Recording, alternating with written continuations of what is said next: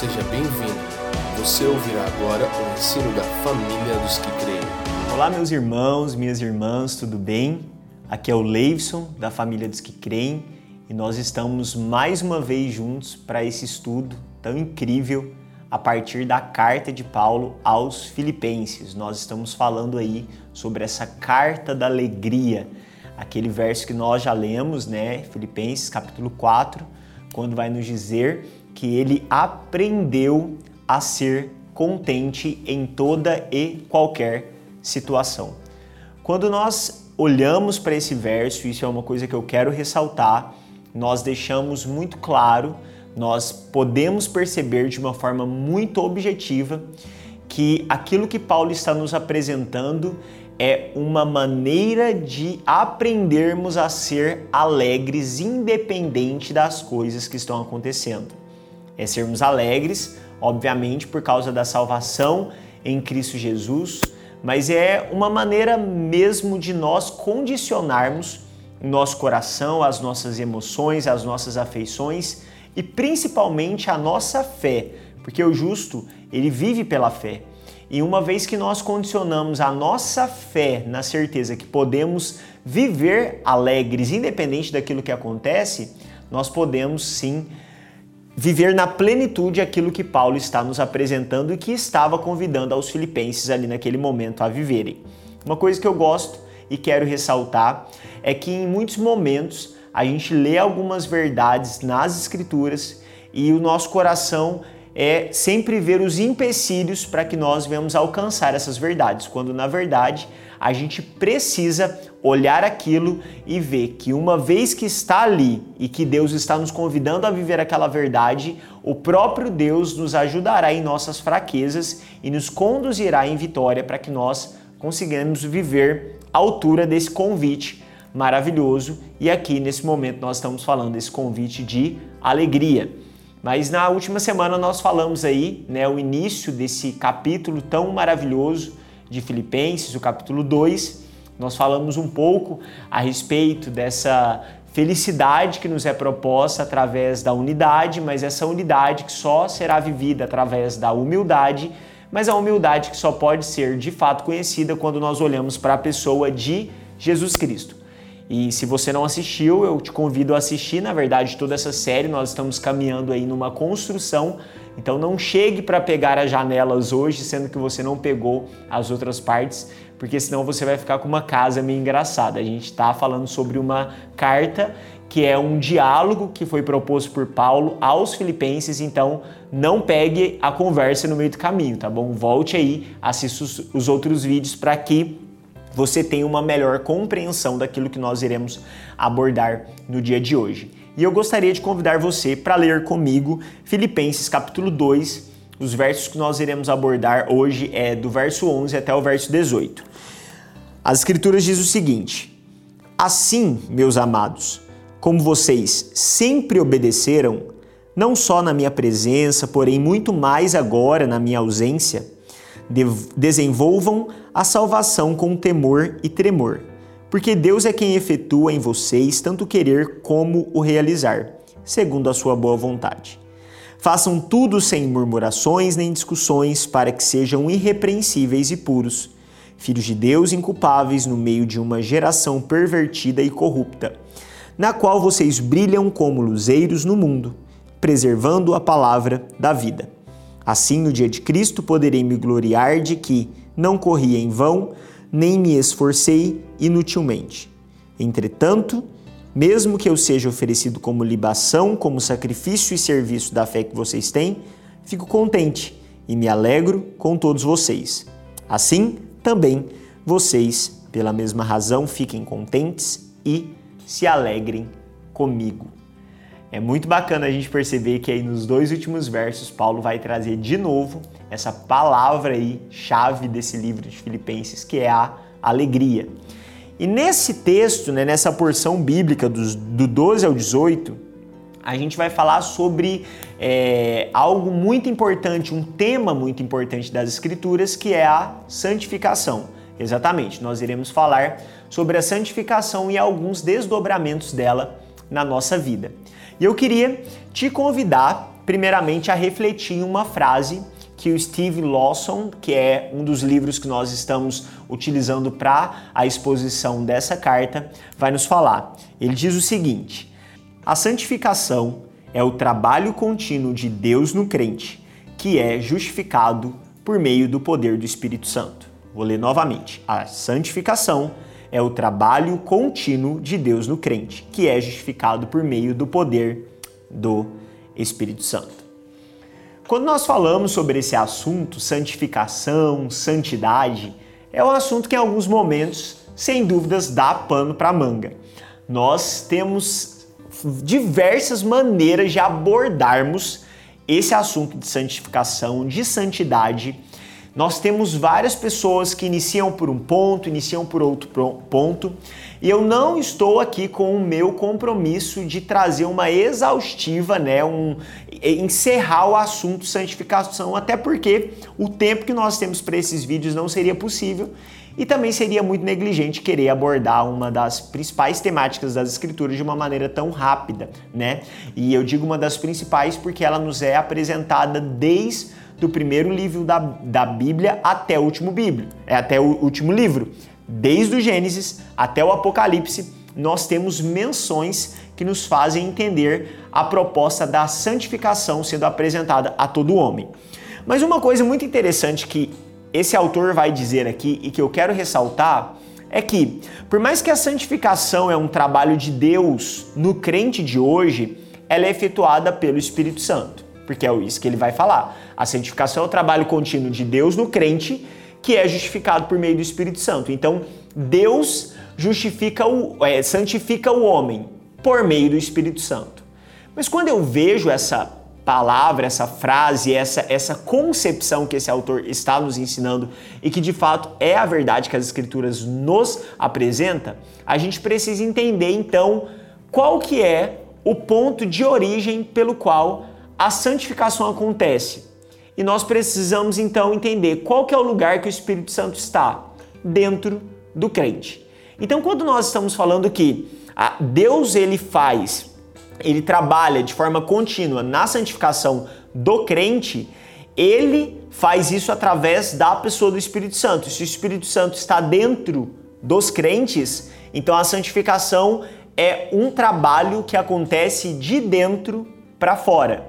Isso é muito interessante para que nós consigamos entender que Deus não está nos santificando enviando coisas do lado de fora, mas sim pela pessoa que ele já enviou e está dentro de nós, ele a partir de dentro de nós, ele começa a nos santificar até que o nosso exterior possa conseguir externalizar essa santificação que primeiro iniciou no nosso interior. E isso é muito interessante porque isso nos dá um prazo e um prazo para entender que não é a partir do momento que nós somos salvos que tudo está transformado. Não é simplesmente a partir do momento que de fato é Deus que nos elegeu, agora de fato nos salva. Então, a partir desse momento, não, tá tudo ok. Não, a gente precisa entender que agora existe toda uma caminhada e é essa santificação. Eu gosto muito de entender a proposta de que Cristo nos torna santos, para que assim ele nos torne pessoas santificadas. Somos santos pelo ato exclusivo da redenção em Cristo Jesus, mas santificados nós seremos a partir da resposta que damos, não apenas por nós, mas também pela obra do Espírito Santo, nessa caminhada proposta por Deus e que é exatamente o assunto que nós vamos perceber aqui do verso 12 até o verso 18. E eu quero muito que nós entendamos também que é exatamente com esse assunto que nós conseguimos responder essa pergunta que ela é literalmente uma das coisas que talvez se você nunca fez em, em voz audível, você provavelmente já fez do lado de dentro de você. E a pergunta é a seguinte: uma vez salvo pela fé em Cristo, o que acontece na minha vida cristã depois da salvação e até que a glorificação aconteça? Então, é o seguinte: você foi salvo em Jesus Cristo. Então, agora o que, que vai acontecer entre o momento que você foi salvo e o momento que você será glorificado e que nós habitaremos com Deus, iremos morar nessa nova cidade, novos céus, nova terra. O que que acontece dentro de, desse ato aí que é muito tempo, muito tempo, ou seja, se você foi salvo, sei lá, com 18 anos, vamos colocar 20 anos, você foi salvo, você morreu com 80 anos. Você morrerá com 80 anos, né? Você tem aí 60 anos, você tem um, um limbo muito grande na sua vida e todo esse limbo precisa ter um sentido. E qual é esse sentido?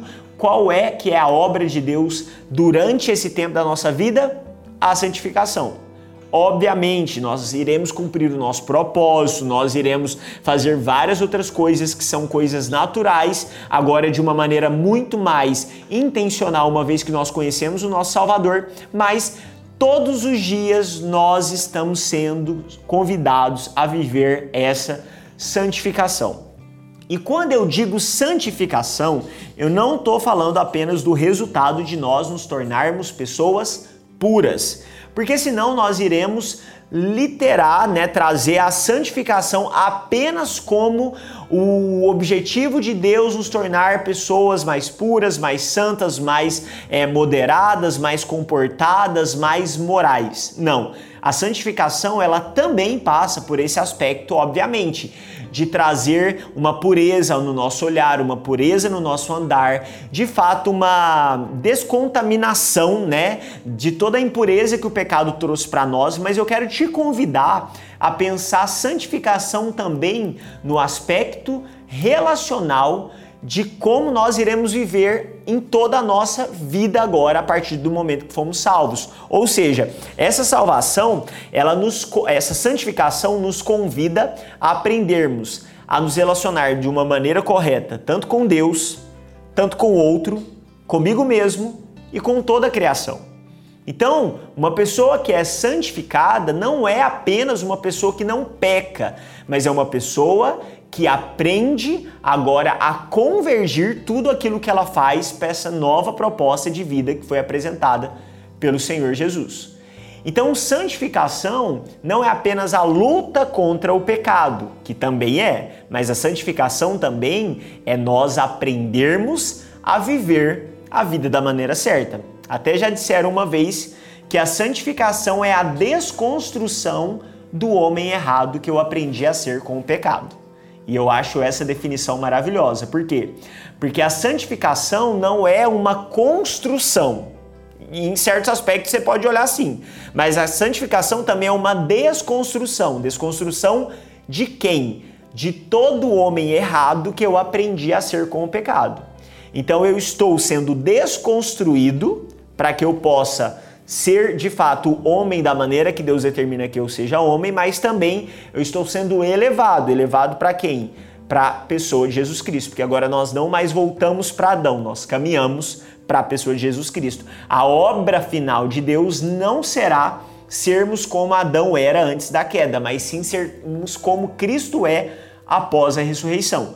E isso é a santificação, essa caminhada, e essa caminhada eterna, essa caminhada que vai durar todos os nossos dias até que a glorificação encerre de fato todo esse aspecto. Por quê? Porque uma vez que nós estamos caminhando para Cristo, não importa o quão melhor nós nos tornamos, e melhor é, entenda não de uma forma moral, ok? Mas de uma forma de fato é, crescida, né? Tão mais crescido nós somos.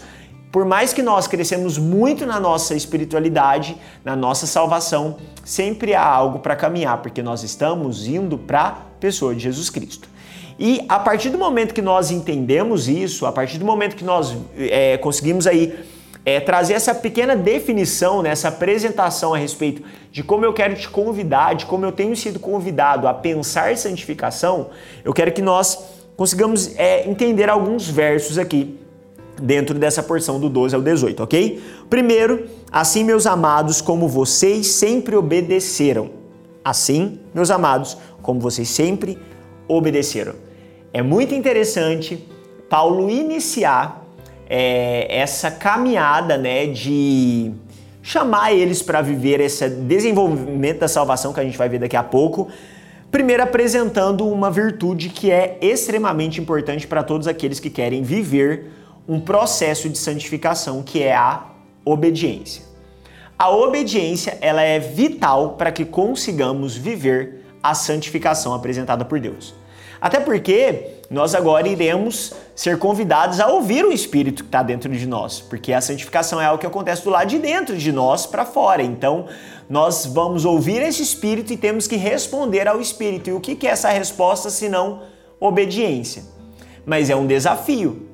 É um desafio porque vai precisar e vai também exigir a morte de nós mesmos. Nós precisamos morrer para nós mesmos para conseguirmos viver verdadeiramente para Deus. Nós vamos ter que deixar de lado os nossos interesses para conseguir aceitar os interesses de Deus. Nós precisaremos, em muitos momentos, desafiar a nossa própria concepção de moralidade para que nós venhamos conseguir viver aquilo que é apresentado por Deus como espiritualidade. E aí, quando nós falamos sobre a obediência, a gente precisa entender o quê? Que é exatamente por causa da desobediência inicial que, a, que os homens for, foram conduzidos à morte. Mas foi somente através da obediência de Jesus Cristo que nós agora conhecemos a vida. Além disso, nós também podemos perceber de uma forma muito clara que foi por causa da desobediência que houve prisão, que houve é, cadeias, mas foi por causa da obediência que nós agora conseguimos viver liberdade. Então, quando falamos sobre obediência, a proposta não é viver uma vida presa, não é vivermos presos. Em, certo, em certos aspectos, somos presos, mas somos presos no espaço que Deus determina como sendo liberdade. Eu lembro que uma vez, é, eu não, não, lembro quem me disse isso, eu acho que eu li em algum livro, mas eu não vou me lembrar agora o nome do livro, mas o autor vai apresentar liberdade não como um espaço apenas determinado, mas sim como aquilo que envolve esse espaço determinado. E aí o que, que a gente pode pensar? É, a gente pensa às vezes, qual que é o peixe mais livre? É o peixe que está dentro do aquário ou é o peixe que está dentro do mar? E quando nós olhamos para uma perspectiva humana de liberdade, a gente vai pensar que, que o de fato livre é o que está dentro do mar e não o que está dentro do aquário. Mas agora eu quero te convidar a pensar de uma maneira diferente. Qual que é o peixe mais livre? O peixe que está dentro do aquário ou um peixe que está dentro, é, ou na verdade, dentro não, num campo enorme e aberto. É o peixe que está dentro do aquário. Por quê? Porque a gente precisa entender liberdade não como é, até quando podemos ir, mas até onde nós percebemos vida. Porque a partir do momento que nós nascemos de novo em Cristo Jesus, quando nós pensamos a perspectiva da liberdade, nós precisamos entender até onde há vida para mim. Eu quero estar onde me proporciona a vida. Ah, mas um aquário é pequeno, um campo é muito maior, mas peixe só vive dentro da água e no campo não tem água. Então, essa forma de pensar vai nos levar ao entendimento de que liberdade é a vida proposta por Deus e vivermos dentro disso que Deus está propondo para nós, porque tudo fora disso se chama morte. Então, nós precisamos agora é, alinhar o nosso pensamento para essa nova proposta apresentada pelas escrituras de liberdade. A gente vai perceber que Adão, ele foi chamado para uma vida de liberdade, mas mesmo assim haviam alguns limites ali para ele. E a santificação, ela não impõe que nós sejamos presos, mas que nós possamos ser livres onde a vida ela é destinada a todos nós. Então, para que sejamos santificados, precisamos primeiro apresentar esse aspecto da obediência. Mas além disso, a gente vai perceber que Paulo ele continua dizendo que eles eram obedientes, não apenas na presença dele, porém muito mais agora na ausência, porque ele estava preso. E aí ele vai dizer o seguinte: desenvolvam a sua salvação com temor e tremor. Quando nós olhamos para esse aspecto aqui, para mim, gente, quando eu tive o entendimento, né, de desenvolvam a salvação, eu falei assim, o que, que é isso, né? Porque eu já não fui salvo.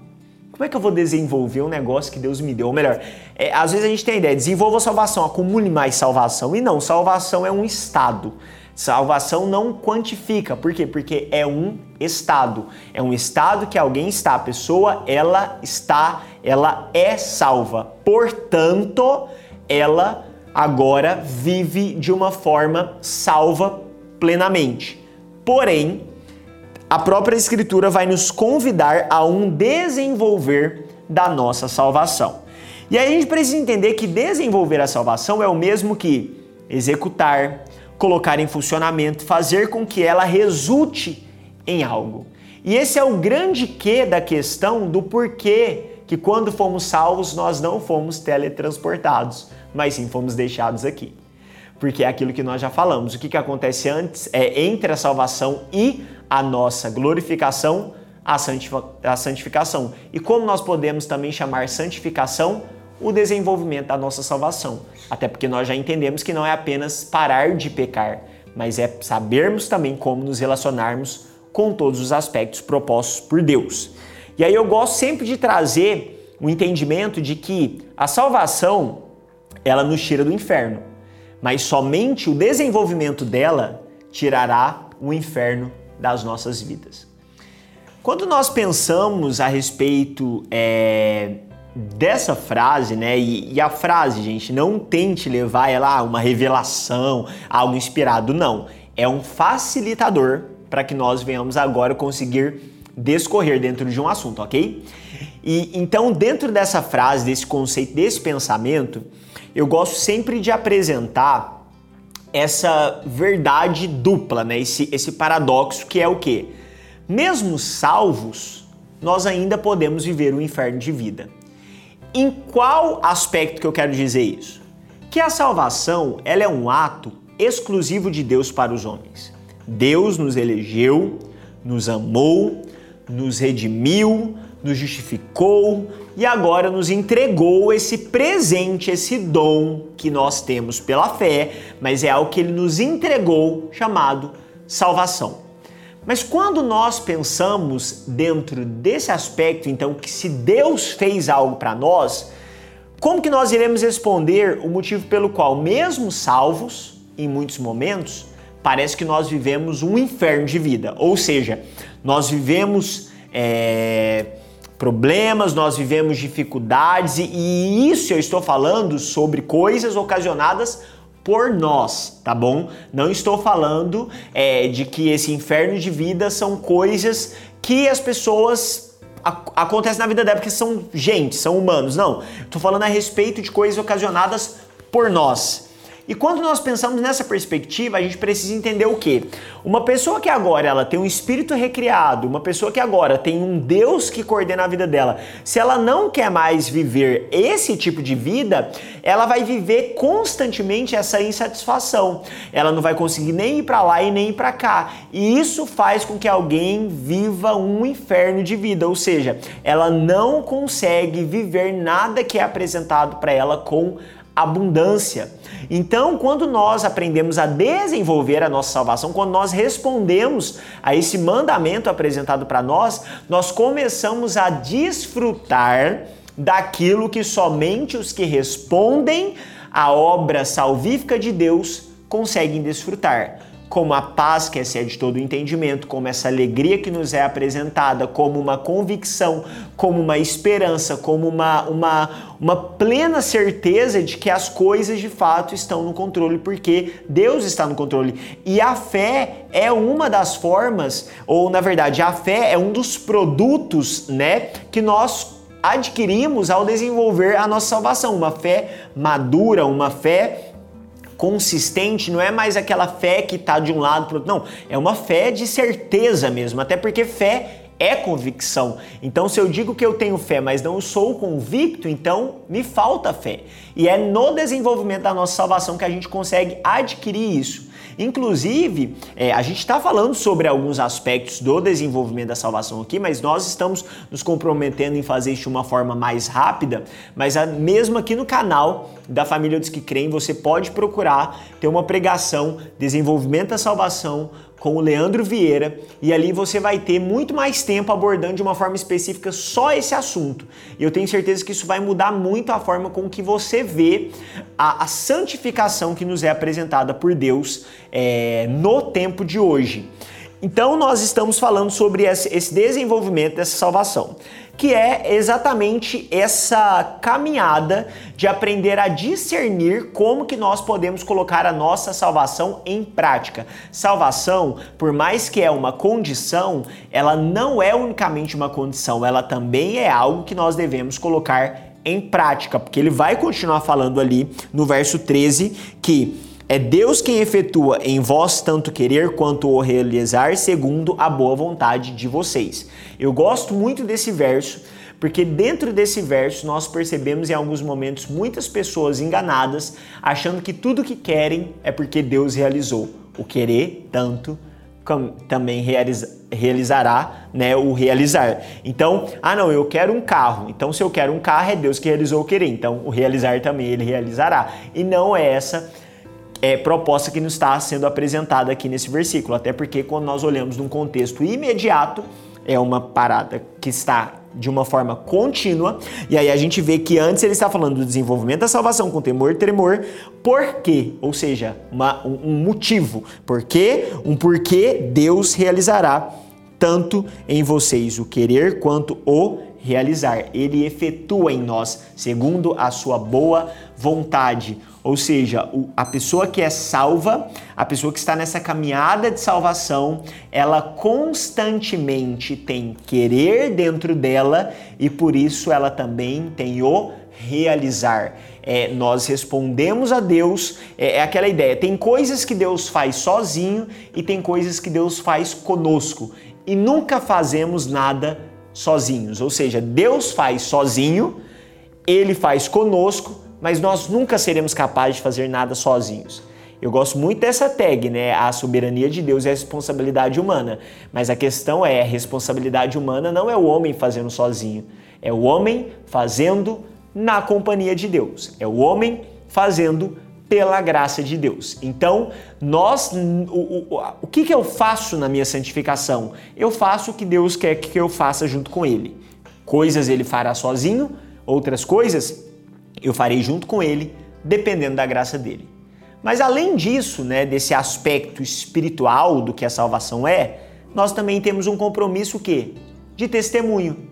Porque ali no verso 14, é, a partir do verso é, 14 diz assim: "Façam tudo sem murmurações nem é, discussões, para que sejam irrepreensíveis e puros, filhos de Deus inculpáveis, no meio de uma geração pervertida e corrupta, na qual vocês brilham como luzeiros no dia, preservando a palavra da vida. Sim, no dia de Cristo poderei me gloriar de que não corri em vão nem me esforcei inutilmente. Nós percebemos aqui nesse momento é, Paulo nos apresentando um aspecto de testemunho dentro de, de, dessa tag que nós estamos falando sobre santificação. Ele vai falar que devemos fazer tudo sem murmurações nem discussões. Murmurações é um produto da falta de contentamento e essa carta está nos apresentando o quê? Eu aprendi a viver contente em toda e qualquer situação. Então, uma vez que nós desenvolvemos a nossa salvação, nós precisamos encontrar esse contentamento que ele por si só fará com que nós não precisamos e não dependamos mais da murmuração, dessa constante reclamação de como deveria ser. Mas além disso, ele também vai falar a respeito dessa contenda, que é exatamente essa, essa rebelião, é, é, é esse movimento improdutivo e desnecessário que há em muitos momentos. Né? Nós, nós devemos viver essa vida salva, essa vida proposta por Deus, sem nos murmurar, sem murmurarmos por aquilo que estamos renunciando, porque de fato há um aspecto de renúncia, mas nos contentando com aquilo que nos é dado dentro da salvação. E também não criando contenda, por quê? Porque na santificação, essas obras da carne, elas não são necessárias, elas não aparecem, na verdade, elas atrapalham esse processo que Deus quer realizar em nossa vida. E aí qual é o motivo que não devemos fazer nem murmuração e nem discussão e nem contendas? para que nós consigamos ser irrepreensíveis e puros, filhos de Deus, inculpáveis, no meio de uma geração pervertida e corrupta na qual vocês brilham como luzeiros do mundo. Ou seja, o testemunho é algo necessário por aqueles que são santificados. É algo percebível na vida dos que estão sendo santificados. Eles é, são irrepreensíveis e puros. Eles são filhos de Deus inculpáveis no meio de uma geração pervertida e corrupta. Aí sim a santificação serve com esse aspecto de sermos separados do mundo, separados do mundo e estando no mundo. É isso que nós precisamos entender. A santidade como separação não é separação de algo, mas é separação para algo, para um cumprimento de um propósito, que é o que? O testificar de Deus. Todo homem convidado a ser santo, ele era santo para ser um anúncio do Deus que é santo. E nós estamos sendo convidados para esse anúncio, esse convite de Deus de, olha, a forma que vocês vivem tanto na obediência, quanto no desenvolvimento da salvação, quanto deixando de lado murmurações e contendas, fará com que vocês possam ser diferentes no meio de um mundo de pessoas iguais. Diferentes por quê? Por, pelo que vocês fazem? Não, mas pelo que vocês fazem, vocês podem agora também reproduzir a luz que vocês carregam a partir da pessoa do Espírito Santo que habita em nós e realiza essa santificação em nossas vidas. E aí ele, ele encerra dizendo que, entretanto, mesmo que eu seja oferecido como libação entre o serviço da fé que vocês têm, ou seja, que eu, que eu morra, né? que eu seja entregue né, dentro e a partir disso que vocês estão fazendo, ele vai dizer o quê? Eu fico contente e me alegro com todos vocês. Ou seja, é, mesmo que a minha vida termine, mesmo que eu morra, eu estou alegre e contente com todos vocês. E aí o que, que ele vai falar? Assim, também vocês, pela mesma razão, fiquem contentes e se alegrem comigo. É muito interessante Paulo dizer exatamente que nós devemos ficar contentes e alegres depois dele dizer: Olha, eu passo também por essas coisas e a finalidade que isso produz em mim é contentamento e alegria. Por quê? Porque não é só mais uma forma de pensarmos em como nós sentimos, nos sentimos, mas sim em aprendermos a viver em todo momento a, o contentamento apresentado por Deus nas Escrituras. Amém? Que Deus possa é, te abençoar, que você possa refletir nessa mensagem, tá bom? Refletir nesse texto e, e aceitar esse convite dessa, desse desenvolvimento da salvação que Deus tem proposto para nós. Eu gostaria de convidá-lo para orar juntamente comigo, pedindo para que Deus nos dê graça para vivermos é, isso que nos foi apresentado no dia de hoje.